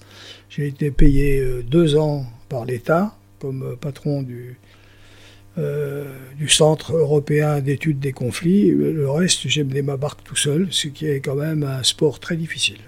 Hmm. Mais euh, bah justement, puisque vous parlez de David Petraeus, ça, nous renvoie vers un- une partie du monde euh, qu'on a déjà abordé, mais peut-être pas assez, puisque je l'ai dit, dès le début des années 80, dès 82, je crois, vous êtes en Afghanistan pour voir euh, la lutte de- des Moudjahidines à l'époque euh, contre l'invasion soviétique. Vous y, êtes passé souvent, et puis avec la fin de la guerre froide, vous y êtes un peu moins allé, mais ce qui est intéressant, c'est que vous y êtes retourné beaucoup euh, dans les années 2000, donc avec un pont à travers le désordre des années 90, euh, mais, euh, à partir de l'invasion américaine de l'Afghanistan, vous y êtes retourné. Donc, d'abord, qu'est-ce que, qu'est-ce que vous êtes allé y voir en Afghanistan dans cette décennie 2000 Euh, Parce que, voilà, en en- à- à- non mais alors c'est- là que c'est intéressant, c'est que vous y êtes pas allé aux côtés des talibans cette fois-là. C'est-à-dire vous y êtes allé euh, du côté, euh, si ce n'est occidental, mais en tout cas, du, euh, voilà, vous étiez, vous étiez pas l'arme à la main dans, les montagnes Pashtun, quoi. Donc qu'est-ce que vous êtes allé y voir à ce moment-là et qu'est-ce que qu'est-ce Bah, que je, vous suis- avez je vu? suis allé voir d'abord qu- qu'est-ce qu'ils faisaient les, les Russes dans cette affaire entre 80 et 82. Qu'est-ce qu'ils avaient comme chance euh, de pouvoir modifier quelque chose. euh, et ça m'a amené d'ailleurs à m'intéresser au, rôle du Pakistan. Parce que finalement, tout ça a été beaucoup, beaucoup, beaucoup l'affaire des Pakistanais. La, la plaisanterie des Pakistanais, c'est nous avons euh, vaincu euh, les Russes euh, avec euh, l'aide des Américains. Et après, on a vaincu les Américains avec l'argent des Américains. Et c'est assez vrai. C'est assez vrai. Vous savez que dans tout ça, si vous n'avez pas d'humour, même noir, euh, vous êtes un peu amer. Donc c'est très important. Cette euh, dimension de l'humour m'a beaucoup aidé, en même temps que la poésie euh, et, le savoir. Donc c'est comme ça que ça a commencé. Et tout a changé avec Gorbatchev. En réalité, les, les, Moudjahidines n'ont pas gagné. Ils n'ont simplement pas été battus. Les Américains, eux, par contre, euh, ils ont perdu. Les Américains ont perdu, et leurs alliés aussi d'ailleurs. Moi, j'ai été avec euh, le contingent français, par exemple, dans la zone que nous tenions, là. J'ai vu que on était, en fin de compte, complètement coincés. L'ordre avait été donné par euh, M. Sarkozy. Je ne veux aucun mort avant les élections. Enfin, on ne fait pas la guerre comme ça. Ensuite, quand il y a eu 10, 10 personnes qu'on a perdues, il est allé euh, montrer euh, sa compassion. Donc ça c'est évidemment Euh, l'épisode de l'em- de l'embuscade d'Ouzbin. Zubin. Et alors là, il faut dire une chose très importante, il s'est passé une mutation psychologique extraordinairement importante chez les Occidentaux. C'est-à-dire qu'il y a eu une dimension sociale de la stratégie que beaucoup d'observateurs n'ont pas pleinement perçue, si ce n'est dans ses effets. C'est-à-dire que nous ne supportions plus, soudain, la mort du militaire, et entre parenthèses du civil non plus. Et euh, on nous a vendu le mythe de la guerre zéro mort. Et à partir d'un certain moment, en ce qui concerne les Américains, c'est la guerre du Vietnam, le choc. D'ailleurs, en 91, la dernière guerre victorieuse américaine, c'est-à-dire une guerre classique avec bombardement, etc. Bon, lorsqu'elle a été terminée, euh, George Bush, le papa, a déclaré America is back, c'est-à-dire le syndrome vietnamien, c'est fini. Or, en réalité, ce syndrome vietnamien, c'est fini. Tout le monde le traîne maintenant. C'est-à-dire que il n'est plus question de perdre quoi que ce soit. Dans le monde, il y a deux une guérison, mois, c'est une contagion. oui, il y a, dans le monde, il y a deux mois, sous la plume de quelqu'un de très honorable, Michel Goya, colonel, qui sait de quoi il parle, il avait marqué en gros titre Combien de temps l'opinion publique française pourra-t-elle supporter de perdre un soldat par mois? Est-ce que cette phrase aurait pu être écrite il y a 40 ans? C'est impensable. C'est peut-être pour, ça vous- qu'elle est, c'est peut-être pour ça qu'elle est pertinente aujourd'hui. Oui. Et, et est-ce que vous imaginez Charles de Gaulle se rendant en Algérie parce qu'on a perdu 10 types dans une embuscade à Palestro Jamais, on les perdait tous les 15 jours, les 10 types. Bon, et ça faisait partie de la guerre. On a perdu 29 000 types. Bon. Aujourd'hui, on en perd deux. Il faut que qu'on l'amène, euh, que tout le monde soit là, qu'ils sont morts euh, victimes de je ne sais quoi. Enfin, ils sont, morts. C'est comme si vous disiez, bon, bah, il y a un chauffeur de poids lourd, il est mort, et il y a un type qui travaille dans le bâtiment, il est mort. Bon, bah, chacun fait son métier, il est dangereux. Bon, bah, voilà, c'est tout. Donc, euh, de ce côté-là, c'est l'expression de notre euh, angoisse psychologique jointe à notre amenuisement démographique. Il y a un siècle exactement, nous étions 33%, nous, occidentaux, qu'on appelle à l'époque blancs, et aujourd'hui nous sommes entre 12 et 14. Et les gens ne le savent pas. Est-ce que les gens savent que, les 7 pour- que l'Europe entière représente 7% du monde entier? Non. Non, on croit qu'on est encore nombreux. Bon, mais voilà, voilà ce qui se passe. Le monde, et le monde est en train de se refaire. Et finalement, euh, les, les types parlent, c'est, ouais, est-ce que tu es islamophobe ou alors est-ce que euh, tu es islamo-gauchiste Enfin, des, des conneries, quoi. Je veux dire, non, c'est, pas là que ça se passe. Mais alors, juste pour revenir, euh, pour rester sur l'Afghanistan et sur. euh, donc, vous y êtes allé, mais en plus, c'est- intéressant le, le dispositif dans lequel vous y êtes allé. Vous y êtes allé, euh, vous étiez à Kaboul, euh, vous, vous donniez des cours, quoi. Vous Oui, j'ai des- donné des cours à Kaboul euh, avec un, un neveu de- du chef de l'État, qui était mon ancien élève à Singapour. Donc, le du chef de l'État, c'est Hamid Karzai, qui est un Karzai, c'est ça, qui Pashtun. qui est un Pashtun et qui, bon, par ailleurs, a une Ah famille oui, oui, euh, énorme Pashtun, et qui très un- important. ouais. Très Pashtun. Qu'il m'avait, par exemple, raconté que Najibullah, qui était, euh, pendant trois ans, il avait tenu euh, tête euh, aux talibans, et bien, il avait dit, il y a, commandant Massoud lui avait dit, écoute, tu, tu n'es plus en sécurité ici, euh, si tu veux te replier dans la vallée du Panjshir, tu viens avec moi. Et il a dit, il a refusé. Il voulait pas devoir sa vie à un non-Pashtun. Ouais. Bon, passons.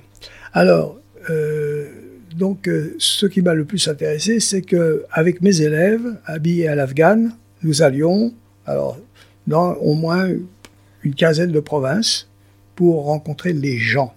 C'est-à-dire, non pas ce qui se disait à Kaboul et, et ce qui s'y disait pas, mais ce qui se passait effectivement sur le terrain. C'est comme ça que j'ai découvert euh, entre 2006 et 2011 euh, le progrès fantastique qui était fait de l'autre côté.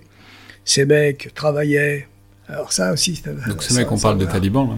Oui, je parle des talibans. Ils travaillaient comme des Chinois, en le sachant ou pas, peu importe. À mon avis, sans le savoir. Mais, dans les villages, c'est eux qui rendaient la justice. Ils avaient une technique d'approche formidable. Première rencontre dans la mosquée, deuxième rencontre avec euh, les sympathisants, troisième rencontre, c'est nous qui rend la justice, et rapidement et selon des normes que vous connaissez.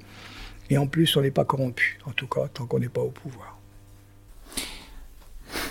Ouais, mais c'est- intéressant parce que ça renvoie. à- On en revient à Mao. Peut-être qu'il faut toujours en revenir à Mao sur ces histoires de guérilla, qui sait. Euh, mais ça renvoie à la différence entre euh, la ville et la campagne et ce qu'on disait au début sur cette importance du rural. C'est un truc que vous écrivez beaucoup. Que bah oui, il y a eu beaucoup d'argent qui est arrivé en Afghanistan. Il y a eu beaucoup d'argent. La plupart de cet argent est resté à Kaboul. Et or, l'Afghanistan, c'est quand même pas un pays hyper urbain. Euh, et donc, donc ça renvoie aussi à quelque chose, à dire que bah, en fait c'est- par les campagnes que se joue la- le succès ou non de la guérilla. Et euh, alors après, bon, l'Afghanistan, c'est vrai, c'est aussi un pays qui est en très forte croissance dans les villes pour plein de raisons euh, désormais. Mais bon, c'est- intéressant cette idée que, bah, en fait, tant qu'on tant qu'on se fixe pas un peu le nez sur euh, la campagne et les espaces ruraux, bah, en fait, il y a une grande partie du territoire qui échappe et on voit ce que ça a donné en termes d'intervention occidentale depuis euh, 20 ans.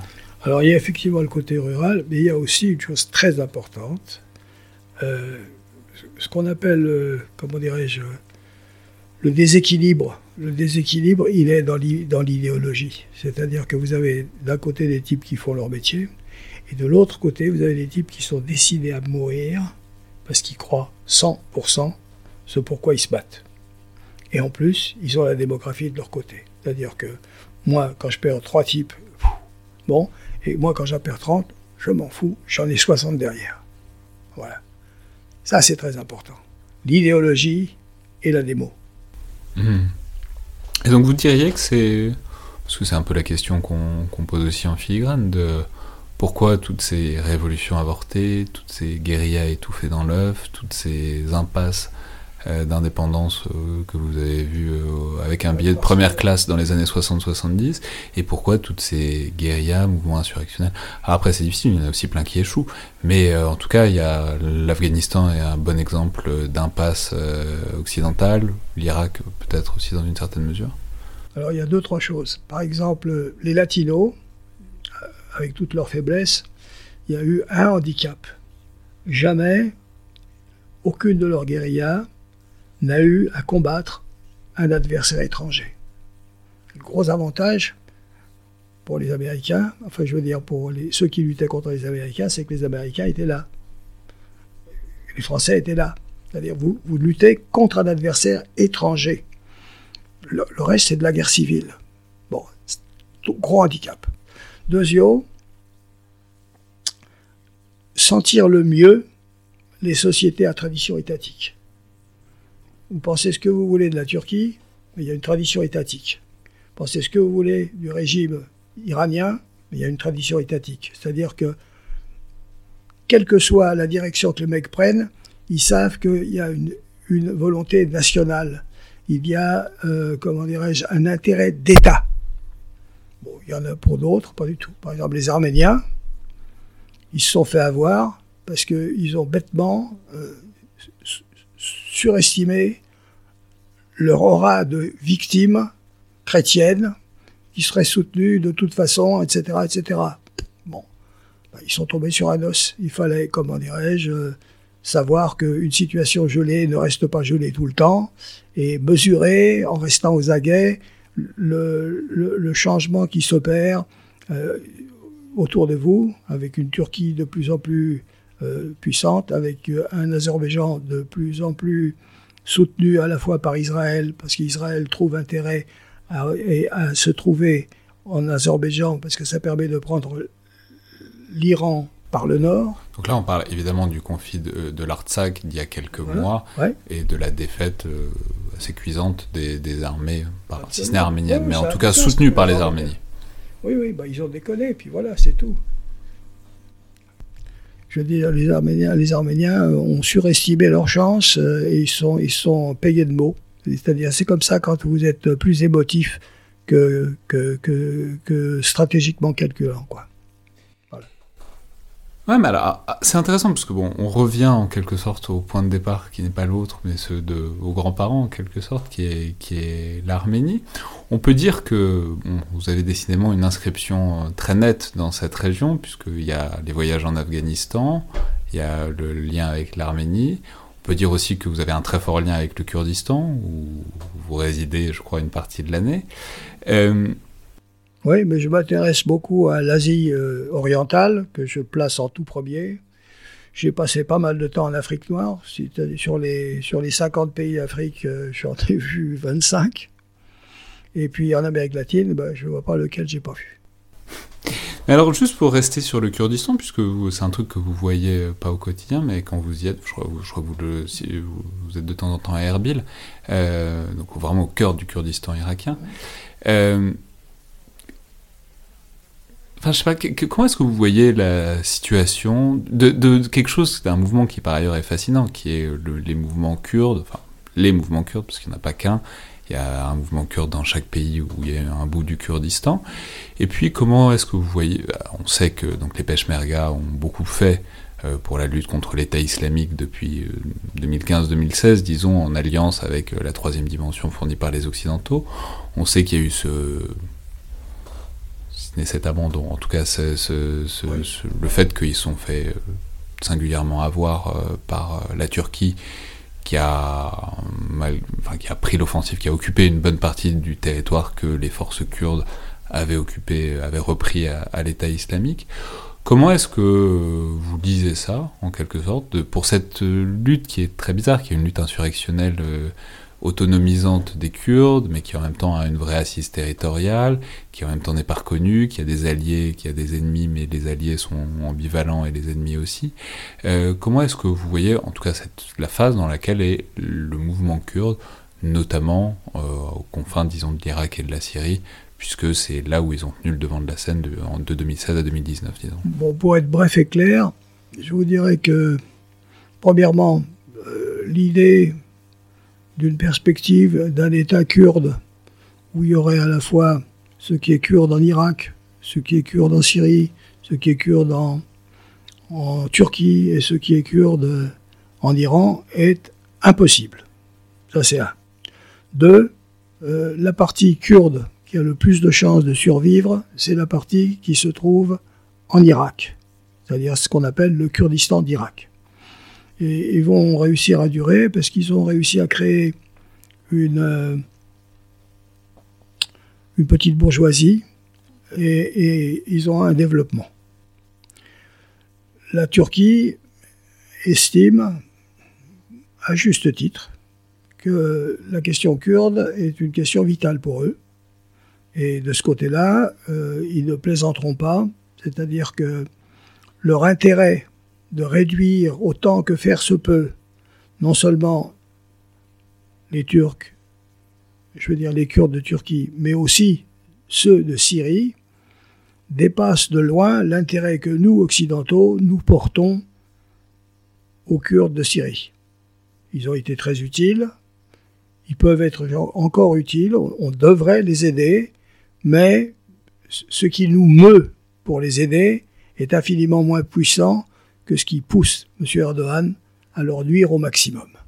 Voilà, la situation, elle est là, dramatique, très difficile, et ça demande beaucoup de courage et de détermination aux Kurdes de Syrie de tenir parce qu'ils sont le, dos au mur. Mais alors, bon, on a vu que vous nous avez fait une liste rapide des pays que vous avez vus, des pays que vous avez visités, depuis l'Algérie des années 50 jusqu'au Kurdistan d'aujourd'hui. Où est-ce que vous vous êtes senti le mieux, Gérard Chalian? Le mieux? Ouais. Où et quand? Est-ce que c'était au début, dans ces moments d'exaltation socialisante, les armes à la main? Est-ce que c'était après, à un moment un peu plus analytique et un peu plus réflexif? Je me suis senti vraiment chez moi euh, au Vietnam. Cette euh, détermination absolue de ne pas céder, ça me, ça me paraissait comme une histoire de famille. Ensuite, euh, ensuite, à vrai dire, partout où il y a eu des rencontres humaines, quand il y a un échange. Et quand vous rencontrez des gens formidables, et quand, dans certaines sociétés, vous avez la chance de connaître des femmes, chose difficile. C'est le dernier bastion de, du refus de l'étranger, ça. Vous êtes beaucoup tombé amoureux dans les luttes révolutionnaires? Ça m'est arrivé. Et c'est des moments de grand bonheur, bien sûr. Et puis pour le reste, euh, bon, je trouve que.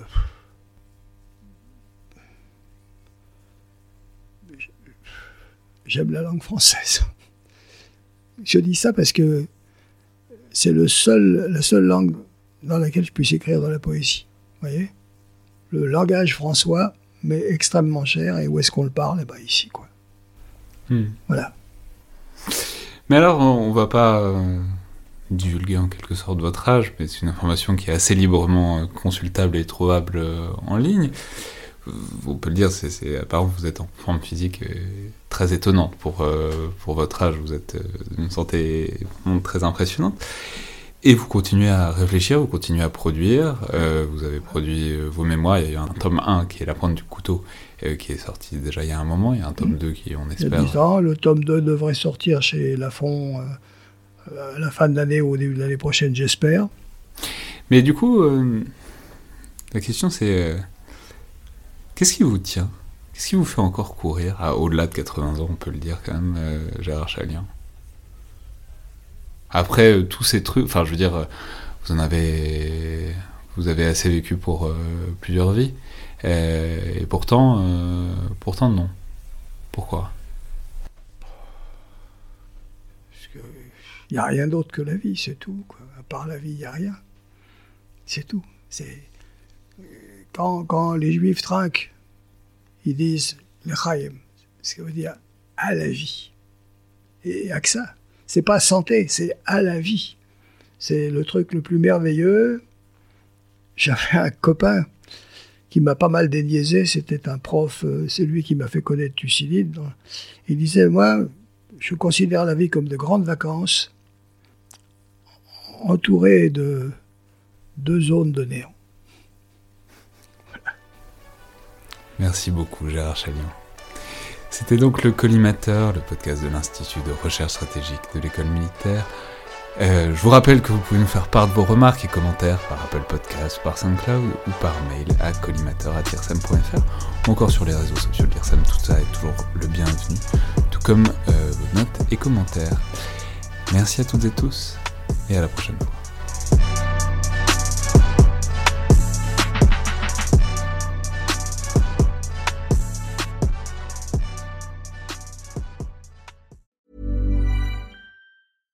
Mom deserves the best, and there's no better place to shop for Mother's Day than Whole Foods Market. They're your destination for unbeatable savings, from premium gifts to show-stopping flowers and irresistible desserts. Start by saving 33% with Prime on all body care and candles. Then get a 15-stem bunch of tulips for just $9.99 each with Prime. Round out Mom's menu with festive rosé, irresistible berry chantilly cake, and more special treats. Come celebrate Mother's Day at Whole Foods Market.